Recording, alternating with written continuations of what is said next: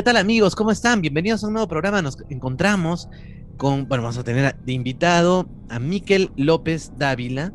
Él es de Lima, Perú, es poeta, narrador, artista plástico, estudió literatura en la Universidad Nacional Federico Villarreal y Artes Plásticas en la Escuela Pública de Bellas Artes Ignacio Merino en Piura. Ha participado en diversos recitales de poesía y concursos de escritura. Ha publicado eh, varios ebooks, eh, unos cuentos clásicos de zombies, en coautoría con Z Romero, a quien tuvimos hace algunos programas atrás aquí, o cuentos desadaptados de igual forma, relatos cortos para no dormir, eh, es una colaboración. Y bueno, vamos a hablar ahora sobre todo de esta última obra, una de las últimas, que es La Horda. La, bueno, esta obra, La Horda, Los Condenados del Fuego, es la primera parte de una saga, un thriller, ¿no? Siendo esta última publicada bajo el sello de la editorial Caja Negra, que prontamente publicará también su libro Cuentos Desadaptados. Bueno, actualmente es colaborador activo de temas de difusión culturales de la región Piura y bueno, vamos a hablar un poco sobre la horda, los condenados del fuego. ¿No? Más o menos, eh, para ponernos en contexto, es qué harías si zombies armados te cazaran por deporte. O sea, es una. está orientado al tema zombie, pero desde un punto de vista andino, ¿no? Si se podría decir así. Entonces, ¿cómo estás? Ya lo tenemos aquí a Miquel. ¿Cómo estás? Bienvenido. ¿Qué tal? Hola, ¿cómo estás, Rafael? ¿Qué tal? Un gusto conversar contigo y gracias por la invitación. No, gracias a ti por venir. Y, bueno, sí, nos estabas, eh, bueno, estamos comentando un poco sobre tu obra, La Horda, pero que sea una excusa para hablar un poco también sobre lo que te has inspirado para hacer esta, esta obra.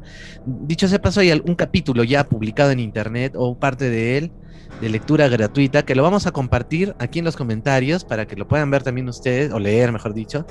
Yo lo he leído, es una introducción muy interesante. Esto comienza el 17 de mayo de 1980 y lo que parecería, bueno, a mi entender, ¿no? Que fuera un ataque, no sé, terrorista, eh, ¿no? De, ¿no? De esa época, pero al final se va transformando en que han salido pues los famosos eh, condenados a cazar pues a los habitantes. ¿Y cómo va un poco la... No sé cómo, cómo te gustaría empezarlo? Eh, eh, te, doy carta abierta, Miguel. ¿Cómo nos adentramos a este universo de la horda, de los zombies peruanos? Bueno, este, Rafael, te comento, ¿no? Eh, la novela, La Horda, La Horda, este, esta primera entrega se, se titula La Horda, Los Condenados del Fuego. bueno, en el trayecto de la, de la lectura de este primer libro, se darán cuenta a qué se debe el título. Eh, obviamente eh, va a ser una trilogía que consta de tres, van a ser tres, tres entregas y en su conjunto la serie de libros se llama La Horda de los Condenados. Bueno, y en este libro abordo el tan conocido tópico, tópico zombie, eh, tópico zombie que es muy frecuente en lo que es la cinematografía norteamericana, ¿no?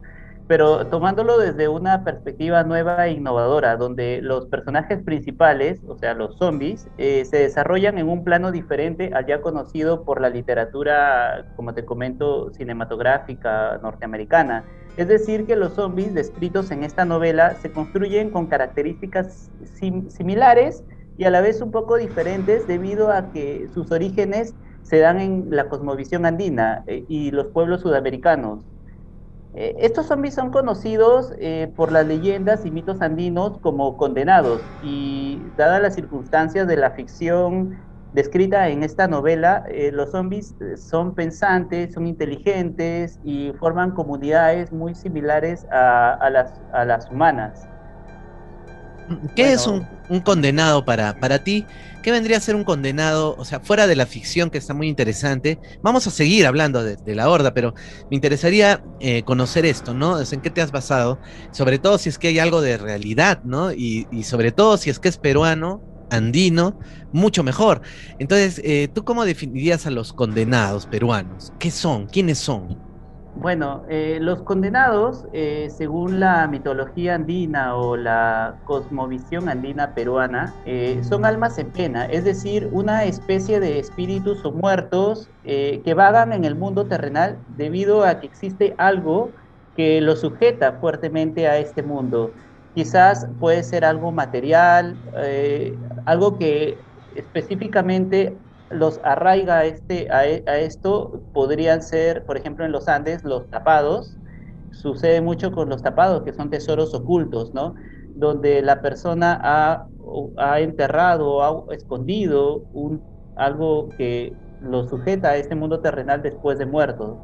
Eh, bueno, los condenados según las creencias populares pueden ser eh, encontrados mayormente de noche, custodiando huacas, casas, chacras, o vagando inesperadamente así por inmediaciones cercanas a un pueblo. Eh, mira, citando a, acá tengo un texto de, de Inocenci, de Zapata Inocenci, que ah, es claro. autor quizá lo hayan... Javier.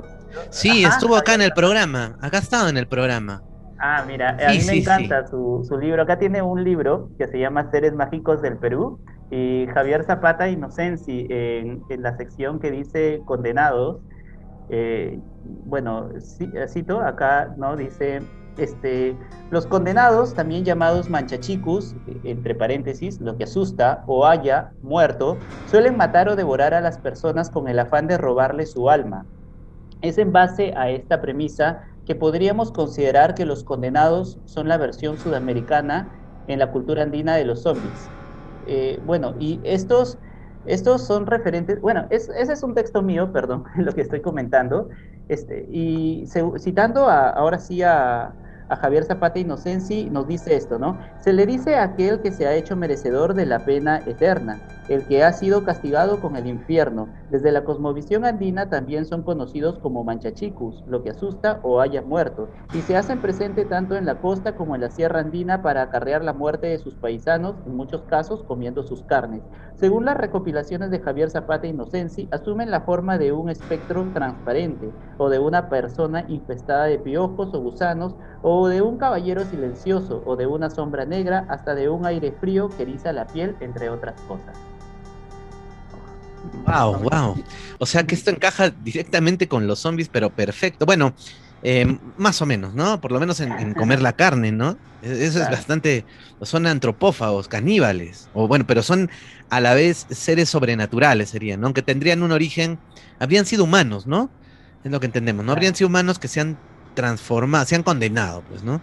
Pero dentro de esta gama de, condenados, mm, ¿qué, nombres eh, podemos encontrar? ¿Hay una gran cantidad de nombres o solo los llamamos condenados? Porque yo escuché, yo tengo ahí mis dudas con respecto a la, jarjacha, ¿no? Si no se encajaría dentro de, este, este, grupo de condenados o es otra cosa. a ver, te dejo el tema la jarjacha es un espectro distinto, eh, también pertenece dentro de la mitología o la cosmovisión andina, es un ser mágico también. Los condenados son otros seres mágicos, vienen a ser personas, humanos, humanos mismos que al fallecer se encuentran arraigados a la tierra justamente por su afán de permanecer acá, ¿no? Pero cuando alguien descubre su tapado, su tesoro y quiere sacarlo, él lo defiende y lo mata o puede comer su piel o a veces se le encuentra condenado como un alma en pena, un muerto vagando por, por el pueblo, ¿no? A diferencia de la jarjacha, la jarjacha es un personaje mítico de los Andes que ha sido maldecido justamente por los apus o por los dioses andinos debido a que cometió incesto y, tienden a convertirse en las noches en un animal que también tiene la maldición de devorar a, a la gente que se le puede cruzar por el camino, ¿no? Comiéndoles, también comiendo sus carnes. Ah, o sea que también la jarjacha podría comer eh, a, las personas, o sea, también es un devorador de, carne humana, digamos. Interesante. Claro, pero es, una persona que se convierte en animal. Pero es una persona que se convierte en animal. Y, pero e, esta persona que se convierte en animal sigue siendo, o sea, sería un espectro o todavía sería físico? En este caso sí es una es algo físico, no es un espectro, a diferencia de los condenados. Pero ah. los condenados eh, pueden ser tanto como espectros o pueden también ser físicos. Ese e, es ahí es la diferencia, ¿no? Pueden ser de ambos.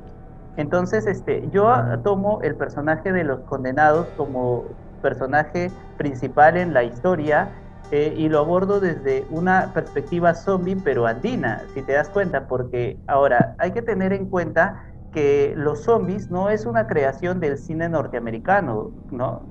Que todos piensan que es eh, con Romero, ¿no? Con George Romero, pero en realidad la creación, eh, esto viene desde hace mucho antes de diferentes culturas y no solo la haitiana, porque George Romero se, se inspira de que en la, en la cultura haitiana los brujos vudús eh, levantaban los cuerpos de los muertos para convertirlos en esclavos para, para ellos, para su beneficio propio, ¿no? Como sirvientes. Eh, y yo Romero coge este concepto y lo lleva al cine y nace la, el término zombie, porque antes no se conocía el término zombie tal cual, ¿no? Se, se, tenían otros nombres. Por ejemplo, este, esto mismo no solo se encuentra en la cultura haitiana, sino anterior a ella también se encuentra en la cultura andina y también hay, hay algo similar en la cultura china, que tienen también sus propios muertos que se levantan. En caso de nuestra cultura andina se llaman condenados. Y es el personaje que yo utilizo para la historia. Muy bueno, ¿no? Y de hecho ya en los años eh, 20 del siglo XX más o menos. Acá tengo un dato que justamente estamos compartiendo la otra noche con unos amigos, por eso lo tengo anotado, ¿no? Mira, William Seabrook, algo así, concretó el concepto zombie en La Isla Mágica, 1929, o sea, un libro, mira, la historia desarrollada en Haití de culto vudú y repleta de esclavos, bueno, fue tachada en su momento de sensacionalista y exagerada, pero se convirtió en una de las primeras grandes referencias occidentales de zombies. Hay otra obra que se llama Los, Los zombies del Gran Perú, de 1697. Mira, de, por Pierre de Bless Boys, ¿no? Blebois, ¿cómo se pronunciará? ¿no? Pierre Blebois. Eh, pero él habla de que en su viaje a América había oído hablar mucho sobre los zombies que habitaban, eh, que habitaban el Gran Perú. Que bueno, eh, según algunos expertos que han leído la obra, dicen de que el Gran Perú era una parte de Haití, era como una.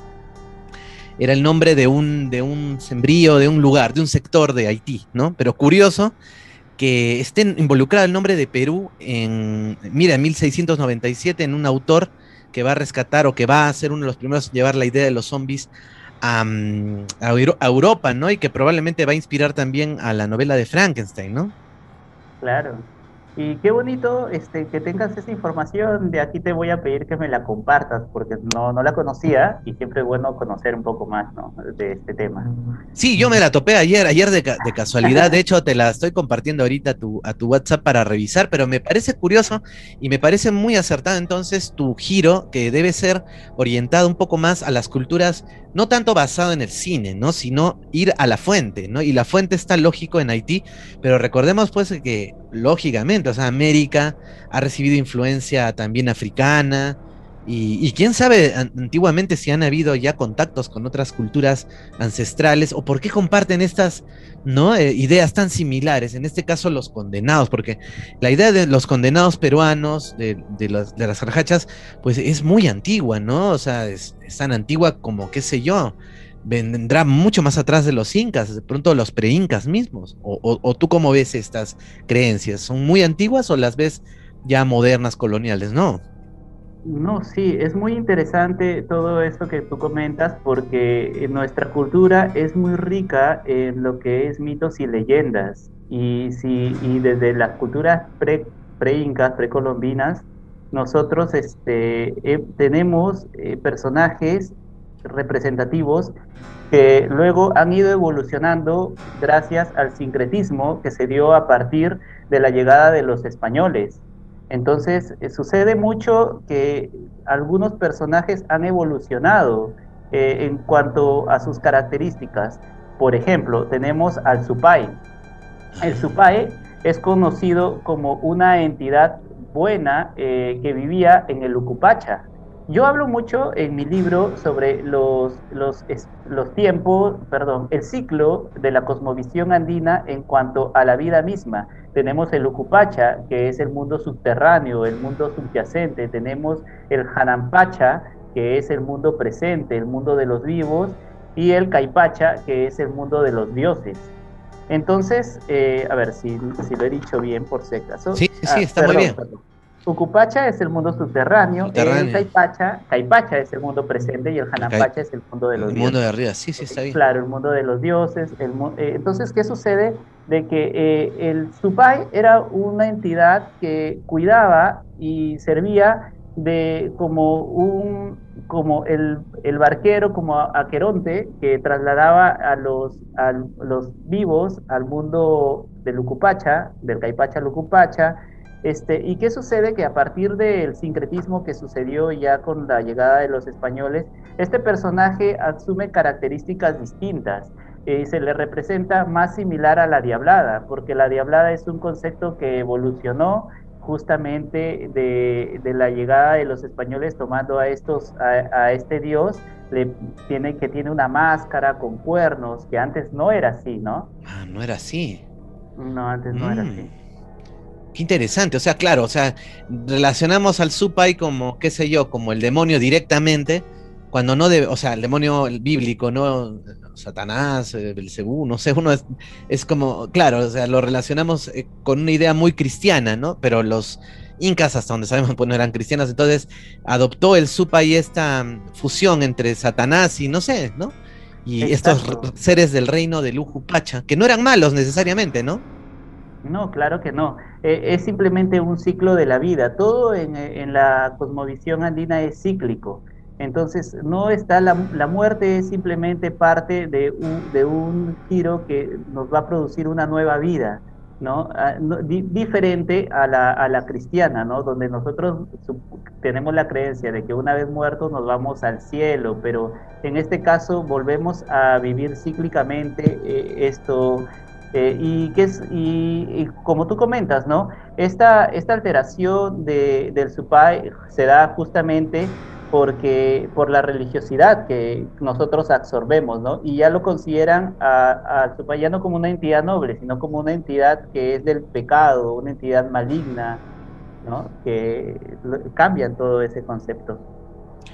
Qué interesante, ¿no? Bueno, mismo destino tendrá, pues, me imagino, el, el duende, el muki, ¿no? Y, otras y otras entidades que son seres, por ejemplo, a ver, a ver, pero para no, no salirnos de, la línea de estos seres eh, demoníacos este, y eh, de estos em, caníbales, ¿no? Por ejemplo, ¿qué otro, qué otro em, ser mitológico peruano podría encajar o del cual te has nutrido para construir tus personajes zombies? Los, em, de repente, los gentiles tienen algo ahí que ver o no tanto ya los gentiles? Mire, te comento, este es el libro, acá lo tengo, este, se llama La Horda, eh, Los Condenados del Fuego, bueno, si se llega a ver, si tú ves la portada, se puede ver eh, lo que es una vanita, una vanita es un tipo de bodegón que este, hace, es un recordatorio a que el mundo es perecedero, la vida, eh, vamos a tarde o temprano a morir, ¿no? Entonces, este, ¿y por qué tiene esta, esta estructura? De que si tú ves una cabeza humana, este, lo que es un cráneo, se pueden ver ojos, dedos. Eh, ¿Por qué? Porque sucede de que el personaje principal en esta historia es el condenado mismo, eh, que, que, hay un conflicto social entre los condenados que tienen su propia civilización, su propia sociedad, su propia cultura y los humanos. Y el conflicto se da en que luchan por el territorio o por quién puede predominar y sobrevivir en este mundo posapocalíptico, porque es un mundo posapocalíptico y la historia nace en 1980. Bueno, se empieza a contar, a narrar a partir de 1980. Y esto lo hago porque tomo referencia mucho no solo de la mitología andina, sino de los acontecimientos de la violencia política que sucedió en nuestro país con la, con la quema de ánforas en el poblado de Chuchi, en Ayacucho.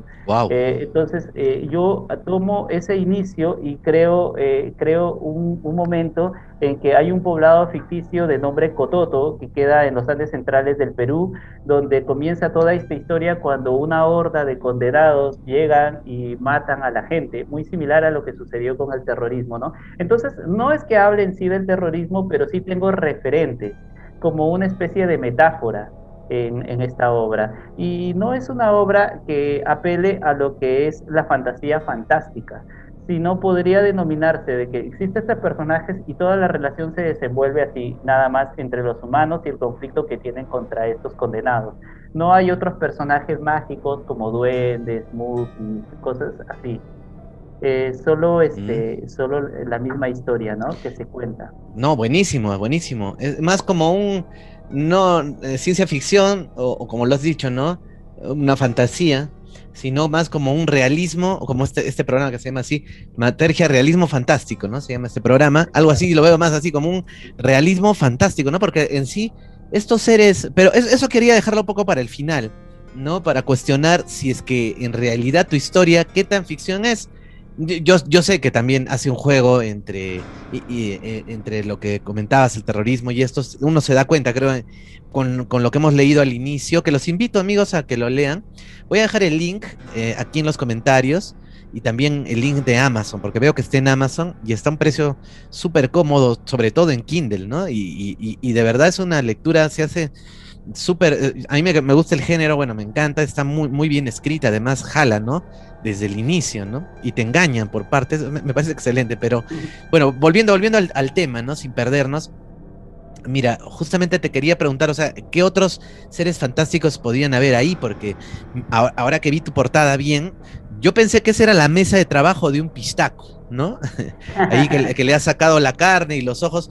Claro que el pistaco no es en sí un condenado, ¿no? Pero también te habrías nutrido del pistaco o, conocido aquí en Aymara en por Puno, por Arequipa, bueno, parte de Arequipa, por Puno como el, el Cariciri, el Caricari, el Anchancho, tantos nombres que tiene este ser. ¿El, pistaco también te, habrías basado en él o, no? Mira, te voy a contar este, dos cositas eh, en base a lo que tú estás comentando. Eh, ¿Por qué tiene esta portada, no? Donde hay una mesa, donde se ve una cabeza humana, dedos, ojos, o porque estos condenados eh, al tener un conflicto con los humanos, tienen una gastronomía muy interesante. Ellos comen humanos, entonces sus platillos los elaboran en base a, humanos. Y es por eso que tiene esa, esa portada. Y el, en el transcurso de la historia te vas a dar cuenta, ellos se pueden comunicar entre sí, sin embargo, este, eh, bueno, se, se, dice en un inicio, ¿no? De que eh, los condenados y los humanos no tienen comunicación entre sí porque cada uno tiene un lenguaje peculiar, un lenguaje particular. No pueden comunicarse entre sí, entonces no, al no haber diálogo siempre va a haber conflictos. Por eso te digo que es una metáfora mucho de la violencia política también que hubo en nuestro país. Yo lo, yo lo escribí de esa manera y con respecto a los pistacos que tú me comentas, si lo podría abordar en este tema, bueno, no lo he planteado para la historia de los condenados así.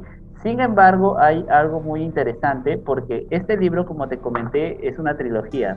La segunda mm. entrega, antes de la segunda entrega va a salir una novela aparte, que, se, que esta novela eh, se basa también en el mismo cosmos de esta historia, es decir, que va a ser una secuela una secuela de una historia completamente diferente, pero que sin embargo están viviendo en la misma temporalidad. Y, esta historia, a diferencia de La Horda, que solo se basa en condenados y un poco más realista, e, esta es una novela fantástica, de fantasía, donde sí, sí se van a ver todos estos personajes míticos de la cosmovisión andina.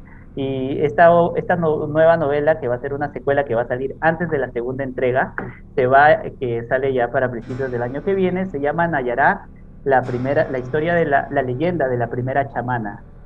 Eh, habla sobre un personaje que viven en el mismo tiempo, viven los mismos acontecimientos, pero eh, ella vive sí este, cosas fantásticas como mágicas, míticas, eh, que les va a gustar mucho cuando lo lean bueno, volviendo un poco a, entonces a los condenados, que lo, más eh, cercano que tenemos también ahí, eh, bueno, lógico, están los condenados, las jarjachas, en, este tema de los que podrían devorar este, seres humanos, ¿no? Los caníbales, ¿no? Y bueno, los pistacos también pues desollan, ¿no? A la gente, bien sangrientos, ¿no? Son estos seres también, la verdad.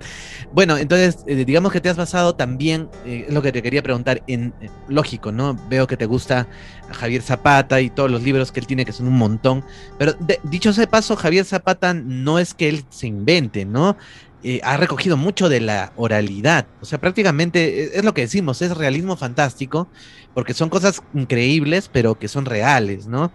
Entonces, ¿hasta qué punto tú te has basado también de experiencias personales o de los libros o, experiencias orales de la gente que se ha encontrado con estos seres para que en tu libro pues los articules bien a los personajes? ¿Te has basado en alguna historia real? ¿Hay algo real en, tu libro? ¿Algún ataque de estos ha sido real? ¿Alguna descripción física? ¿Cómo lo has construido? Bueno, sí, ha sido de una manera, eh, podría decirse entre comillas, real indirecta. ¿Por qué? Porque toda mi, mi, manera de, ver las cosas, de sentir, mi pasión por la literatura y estos géneros eh, andinos, porque amo mucho lo que es la, la cultura, el mito y la leyenda andina, parte a raíz de mi abuelito. Eh, mi abuelito eh, es ha, sido un, poeta, era un poeta este, que nunca llegó a publicar, pero tenía muchos cuadernos con una poesía muy linda. Yo comencé, al igual que él, escribiendo poemas y luego ya empecé a escribir cuentos y terminé escribiendo novelas.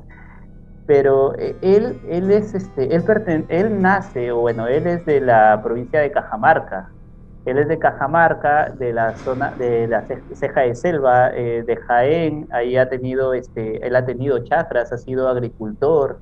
Y cuando él aún seguía vivo, mi abuelito muchas veces conversaba con él y me encantaba, me fascinaban las historias de vida que él me contaba.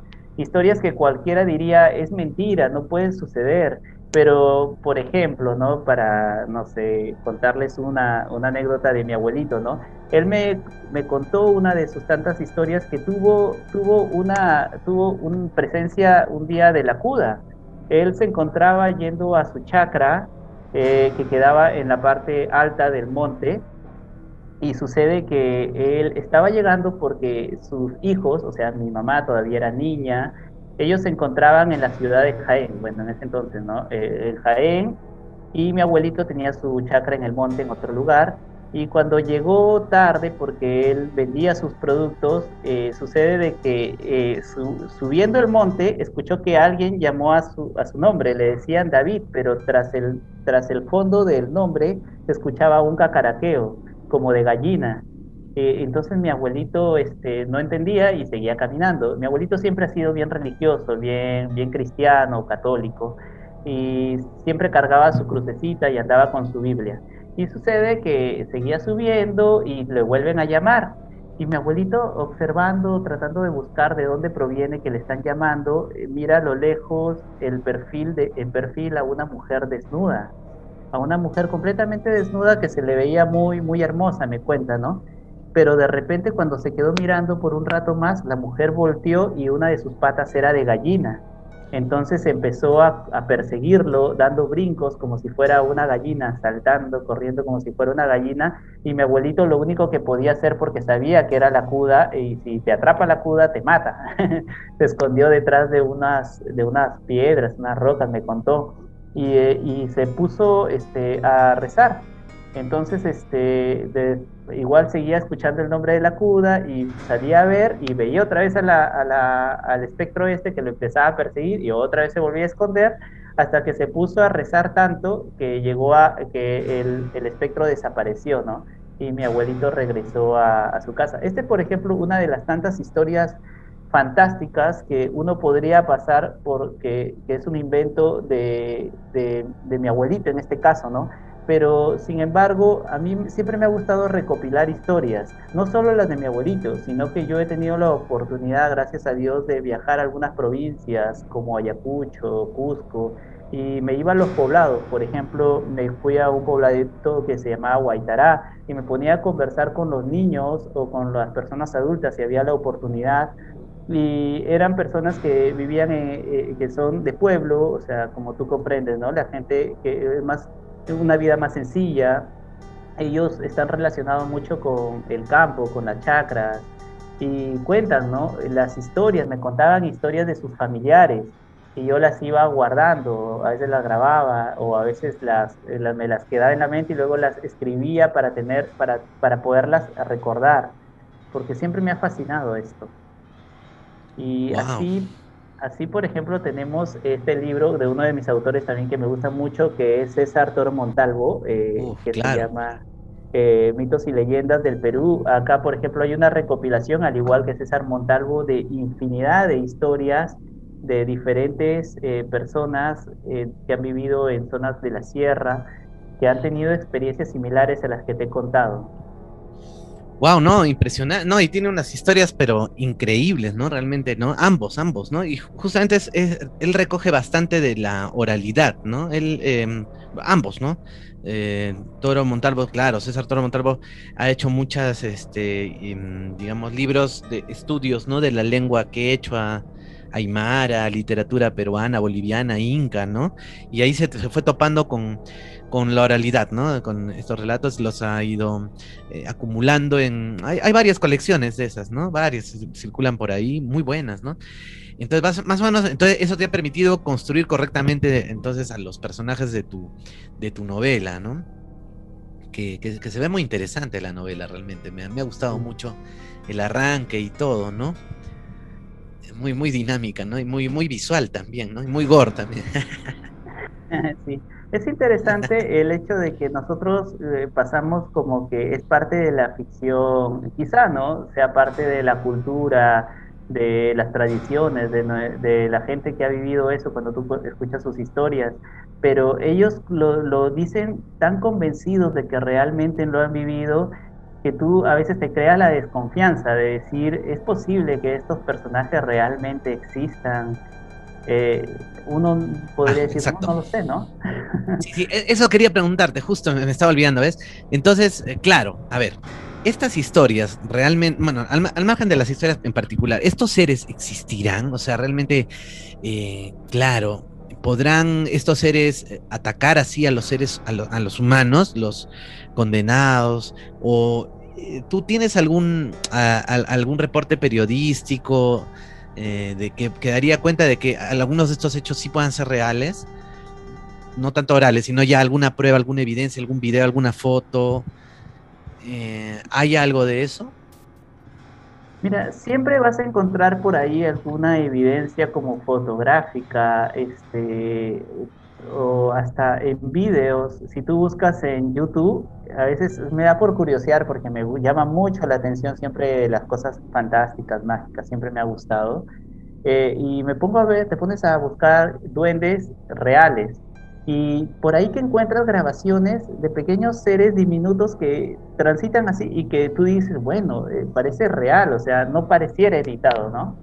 No, pero ¿te acuerdas, ¿te acuerdas que apareció un video bueno, no lo voy a poner acá por copyright, pero apareció un video, pueden buscarlo amigos, googleenlo, ¿no? De los condenados. A ver, el último que yo recuerdo así en la pandemia, no sé si te acuerdas, en Ica o fue en Chincha, creo que fue en Ica, que en un poblado que habían correteado que la jarjacha estaba en una palmera y la gente ya la tenía corralada la jarjacha y creo que en México también hace poco no sé cómo le dicen allá al condenado, pero es eh, tiene otro nombre, ¿no? Es como una especie de variante del nahuatl, ¿no? De este sacerdote que puede volverse también.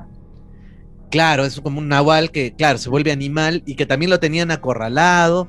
Muy parecido el video ese de México con el de acá, o las brujas, ¿no? Que aparecen volando y hay videos, ¿no? Que al final no se sabe si son fake, si es verdad.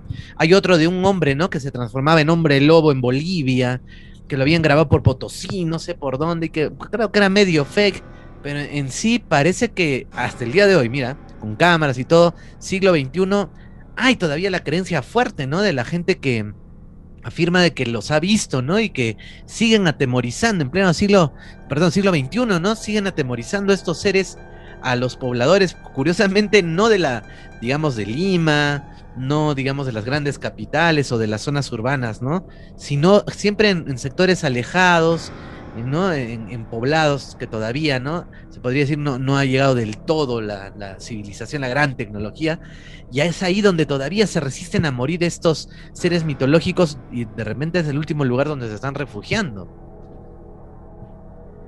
Quién sabe, lo que sucede es que a mí me gustan mucho estas historias porque es parte del arraigo cultural que nos eh, forma o nos, nos da la identidad de peruanos. Y creo que es algo que no se debe perder no sé si quizá ese sea mi deseo o mi afán por escribir este tipo de literatura. Eh, he escrito otros, otros gen, no géneros, porque tiendo a escribir bastante lo que es thriller o terror o suspenso, que es mi género favorito. Eh, también eh, he estado entrándole un poco a la literatura de fantasía y a la literatura infantil también. Tengo por ahí un par de relatos que todavía no, no los he dado a conocer, pero hasta el momento eh, soy conocido como escritor de thriller, suspenso, terror. Y, pero aunque he escrito sobre otras, otros, otras historias no muy similares, mayormente escribo sobre temas como este. Por ejemplo, tengo un libro inédito todavía aún por publicar que se llama Cuentos Tutelares. Y se llama Cuentos Tutelares porque por los dioses tutelares ancestrales del Perú, donde yo creo relatos que tienen que ver con estos personajes y, este, creo que es una manera de poder hacer que las nuevas generaciones conozcan y se enriquezcan de parte de, de, nosotros, de nuestras tradiciones, nuestras leyendas, mitos, ¿por qué? Porque el mundo al globalizarse va perdiendo de cierta manera identidad, que la globalización es algo imparable, innegable, que poco a poco nos hace perder cierta identidad, ¿no? y los chicos actualmente ya prefieren a veces ver una película americana, no sé, ponte de vaqueros, de samuráis, eh, lo que sea, y, y, dejan de lado lo que es parte de nuestra cultura. Y quizás si nosotros como escritores o como difusores culturales nos enfocamos en dar a conocer un poco más de nosotros, podemos hacer cosas interesantes que, creen, que creen nuevas, nuevas este, formas y, no, y, sea más, más enfocado a este público juvenil quizá, ¿no? Definitivamente, ¿no? Te, escucho con atención y justamente eh, venía en mi mente, quería proponerte de nuevo, ¿no? O sea, esto si es real, si realmente es, estas historias pueden ocurrir o... Mira, te cuento que hace como en algunos años Mm, se dio un caso de la muerte de varios em, borregos, ¿no? Aquí en Arequipa, más de 100 cabezas de, ganado, también, eh, ¿no? Ganado vacuno, y, murieron muchos animales. Yo tuve oportunidad de ir a eh, buscar a la misma zona donde los habían desechado los cuerpos y con los dueños, ¿no? Fuimos y me mostraron la, la forma en cómo habían sido atacados estos animales, ¿no?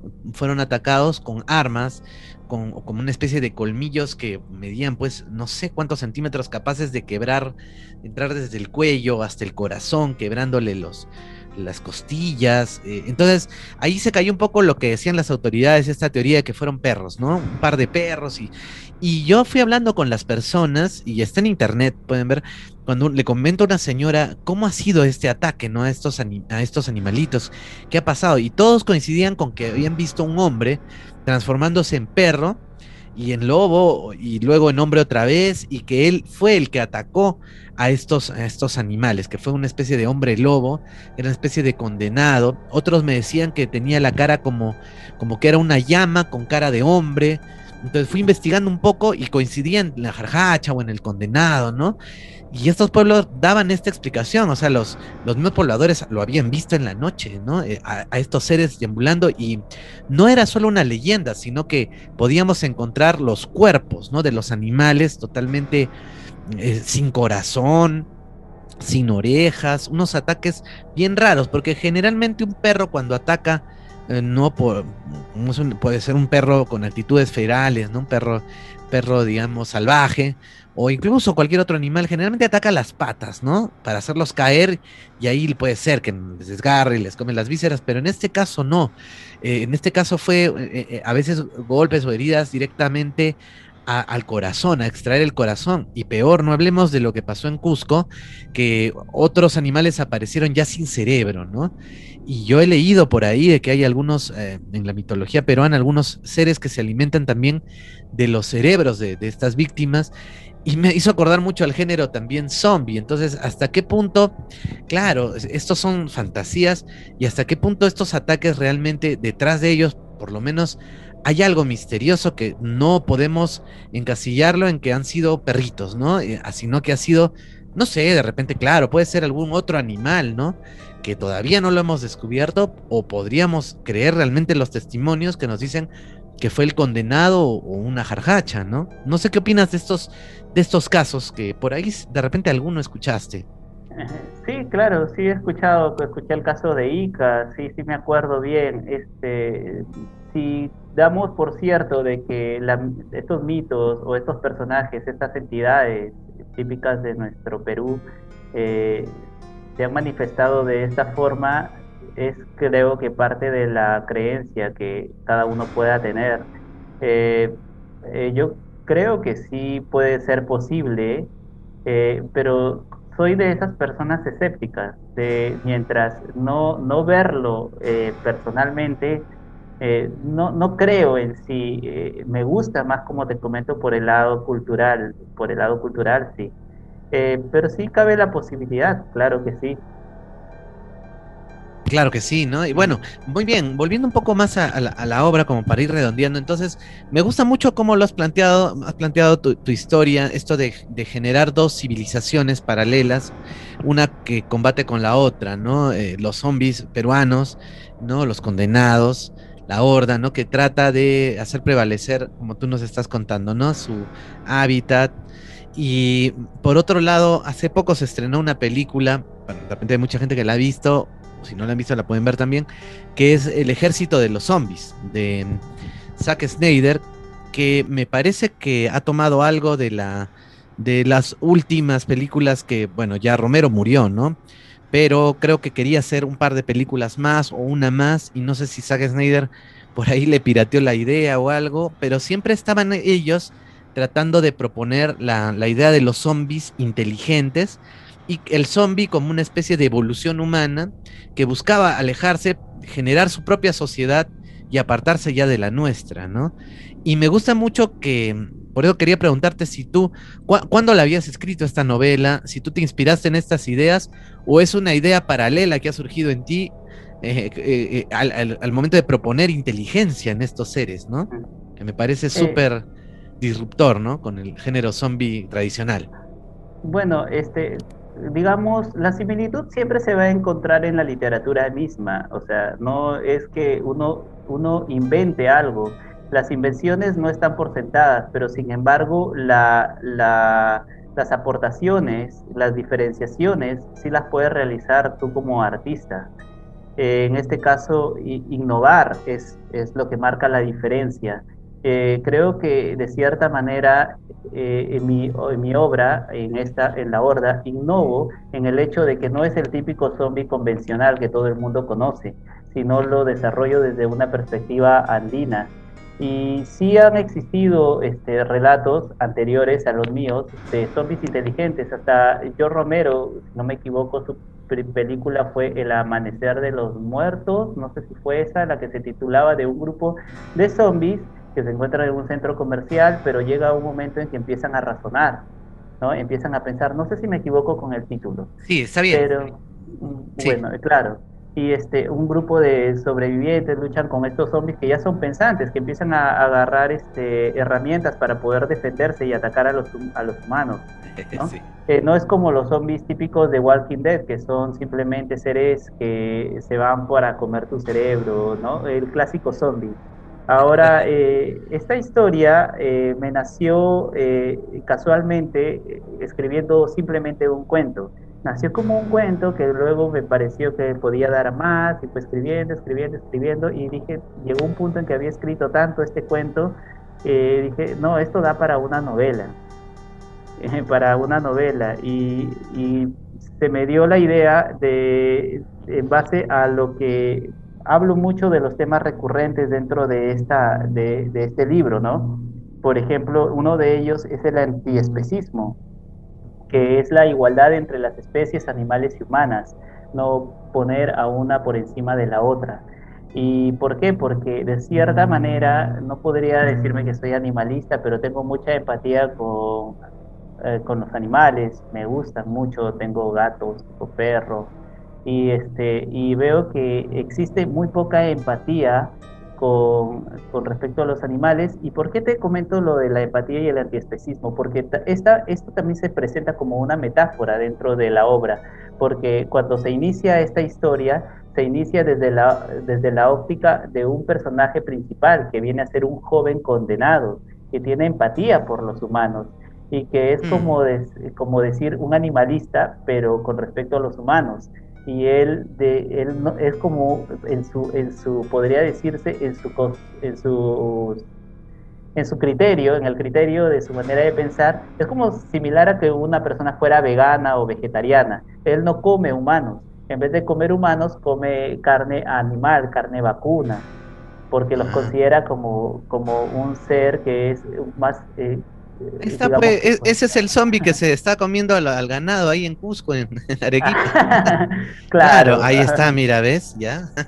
Entonces, Más o menos. Se parte la historia desde ese punto, ¿no? Entonces se me, se me vino la idea de escribir algo referente así y primero comencé escribiendo la historia de un zombie convencional, un zombie que no quería comer humanos pero dije en el transcurso de la escritura eh, que podía eh, asumirlo desde una perspectiva eh, de los condenados, que son personas, entidades nacionales peruanas, y luego se me ocurrió la idea también de relacionarlo con el conflicto armado, ¿no? Por, justamente por esta guerra que iba a haber entre estas dos especies. No, y quedó redondo, ah, redondo. Es, se nota que está muy bien. No solamente es una buena historia, que es lo principal, ¿no? Sino que, y me ha sorprendido eso que me has contado, o sea, ya definitivamente, sino que está bien escrito, ¿no? Que esa es otra cosa que también es, creo que es lo más importante, ¿no? Que esté bien escrito y está muy bien escrito. Y mira cómo tu cuento o, tu relato eh, ahora tiene 154 páginas, es una, y, bueno, dices que viene una trilogía y, está muy interesante. Yo ya lo veo ya en, el cine, ¿ah? o sea, se presta para, para una película. Creo que se han hecho algunas películas en el cine peruano, ¿no? Sobre el tema, pero me parece está muy buena. Y bueno, para, no quería irme también sin que me comentes un poco sobre ya lo que es Runa Book, porque sé que eres uno de los propulsores de esta plataforma, donde también tú no solamente eres un escritor, sino también estás ayudando a, que otros escritores puedan alcanzar sus sueños de ser leídos, ¿no? A través de Runa Book. No sé si nos quieres comentar algo de esta iniciativa. Claro que sí, Rutabook es una plataforma digital que conecta a escritores independientes, editoriales independientes y librerías independientes con miles de lectores a nivel nacional. Eh, y esta iniciativa nace a partir de apoyar mucho a escritores noveles, escritores noveles como, como soy yo y como son muchos, aunque la gente no los conozca porque es a diferencia de los escritores ya con mayor reconocimiento, eh, llegan a tantos lectores o se venden en las mejores librerías, existen muy buenos escritores noveles de muy gran, gran calidad literaria, que tienen muy buenos textos y que lamentablemente este, por cuestiones económicas en algunos casos ellos se autopublican. Y al autopublicarse a veces con, con algunas editoriales pequeñas o medianas este, en, el contrato sucede de que cuando termina el contrato, si es que no se ha vendido la totalidad de su libro, que suele suceder al no ser tan conocidos, eh, ellos se quedan con el 50% y el otro 50% se lo dan al escritor. Y a veces al no tener conocimientos de mercadotecnia o no saber cómo vender, porque muchos no tienen esos conocimientos, se terminan estoqueando con los libros. Es en base a que la idea es que estos escritores que ya tienen un stock determinado de libros físicos en tapa blanda puedan colocar en, nuestra, en nuestro marketplace que se encuentra en Runabook eh, los libros que tiene para que eh, eh, de esa manera puedan llegar a un público que está interesado, ¿no? Esa es, es básicamente nuestra idea, pero no únicamente no tenemos el marketplace, sino que nuestra intención como Runa Book es difundir, difundir culturalmente la, la, literatura nacional, porque solo nos enfocamos en lo que es literatura nacional. Por lo que eh, creamos a veces algún, en nuestras redes sociales algunas entrevistas con estos escritores, justamente estos escritores noveles para darlos a conocer, algunos conversatorios, algunas presentaciones sobre sus libros que han colocado en la plataforma. A la vez también te pueden ingresar a la página web que es runabook.p y van a encontrar pestañas donde pueden leer gratuitamente un, algunos relatos de estos escritores que han subido en la plataforma para que también puedan conocer un poco más de su manera de escribir, ¿no? y vean la calidad que existe. Excelente, entonces todos invitados ahí a, contactar a la página, comprarla y lógico también, ahí está disponible la horda, me imagino también, ¿no? Sí, también. Ah, ya, ya, ya. Pero también te estás moviendo, como, como veo hay otras plataformas, está la versión Kindle que me parece una gran idea y está lógico en, en Amazon, entonces, bueno, no hay excusa, ¿no? Hay, hay bastantes métodos de cómo adquirirlo Y, no sé, eh, no sé si nos quieres comentar algo más sobre, sobre el libro, algún punto de venta, alguna página para, bueno, ya lo has hecho, ¿no? Pero igual para que nos recalques, este, nos invites a, adquirir tu libro y, otros más, ¿no? Que estuvo acá, este, Z Romero, quien es escritora y también tiene unos cuentos muy interesantes eh, que los, están disponibles en Runabook. Entonces, no sé si quieres invitarnos nuevamente, como para ya cerrar esto. Una vez más, por favor, invítanos ahí. Claro, este, Zeta Romero es mi socia y una de las administradoras, al igual que yo, de la plataforma Runabook. Eh, nosotros somos los creadores de esta plataforma digital, eh, siempre tuvimos esta intención, ella es difusora cultural, le gusta mucho apoyar, es animalista, es por eso que me contagió un poco de ese sentimiento también. Eh, y juntos también eh, somos escritores que escribimos eh, de manera colaborativa, es decir, tenemos libros en coautoría. Uno de los libros en coautoría que justamente va a salir para este mes de junio, quizá para inicios de julio, mediados de julio, en el mes de julio, con la editorial Caja Negra, que es mi casa editora, va a salir un libro que se llama Cuentos Desadaptados que es un libro en colaboración con Zeta Romero, que también pueden este, adquirirlo a partir de esa fecha. Eh, y aparte de ello, este, si, si me contactan por mis redes sociales como Miquel, es M-I-K-E-L, López, guion Dávila, eh, para mi libro, eh, pues, lo, van a, lo van a adquirir autografiado, así que yo se lo puedo mandar completamente autografiado, dedicado, si les gusta Ah, a, eso quería que me comentes, justo. Ah, muy bien, muy bien. Bueno, entonces ya saben, amigos, podemos eh, apoyar no solamente, claro, a un, escritor, sino un escritor peruano y lógico que escribe sobre la, mm, el tema, ¿no? La materia que se maneja aquí en el canal, que es la mitología, pues, andina, las historias, las leyendas. Ustedes saben que aquí, pues, hemos tocado mucho este, este tema y qué bueno que se le esté dando vida, ¿no? Para que esto pueda pegar aún más en la cultura popular eh, peruana, ¿no? Y, mundial, ¿cómo no? Porque realmente el tema de los zombies es, es un tema súper apasionante, hay muchos, muchos fanáticos, ¿no? Prueba de ello es las cantidades de series, películas, y cómo no tener una visión eh, peruana de este tema, y que, como hemos visto, eh, mal que bien, o sea, por alguna cosa u otra, está, ¿no? Dentro de, mira, 1690 y tantos, ¿no? Ya se hablaba de, de que los zombies eran peruanos, ¿no? O por lo menos estaban, está ahí metida la palabra Perú, ¿no? Dentro de los primeros relatos de zombies. Así que, bueno, tenemos todo el, derecho entonces de, explotar este tema nosotros con una mirada pues propia, ¿no? Bueno, Miquel, gracias por haber venido, eh, ¿no? Te agradezco enormemente porque la, la gente estaba preguntando. Y bueno, vamos a distribuir esa entrevista en otras plataformas también, así que para todos los que nos están escuchando, pueden encontrar esto en Matergia, en todas las plataformas, y les, por favor, les pedimos que lo compartan. Eh, de la forma que les haya llegado, pero compártanlo por WhatsApp, por no sé si va a salir por el TikTok, pero por el Facebook, por el YouTube, por los eh, Evox, por todo, ¿no? Compartan esa entrevista para que más gente pueda enterarse de lo que se está haciendo aquí en el Perú y que va a dar que hablar seguramente a nivel internacional y, por todo lo grande como se merecen estos temas, ¿no? Que todo el mundo debe conocer. Muy bien, Miguel, muchas gracias una vez más por haber venido y, estaremos conversando seguramente de algún otro tema y cuando quieras nos pasas más escritores que quieran compartir sus experiencias y sus historias con nosotros. Gracias a ti, Rafael, gracias, cuídate bastante, muchos éxitos y saludos.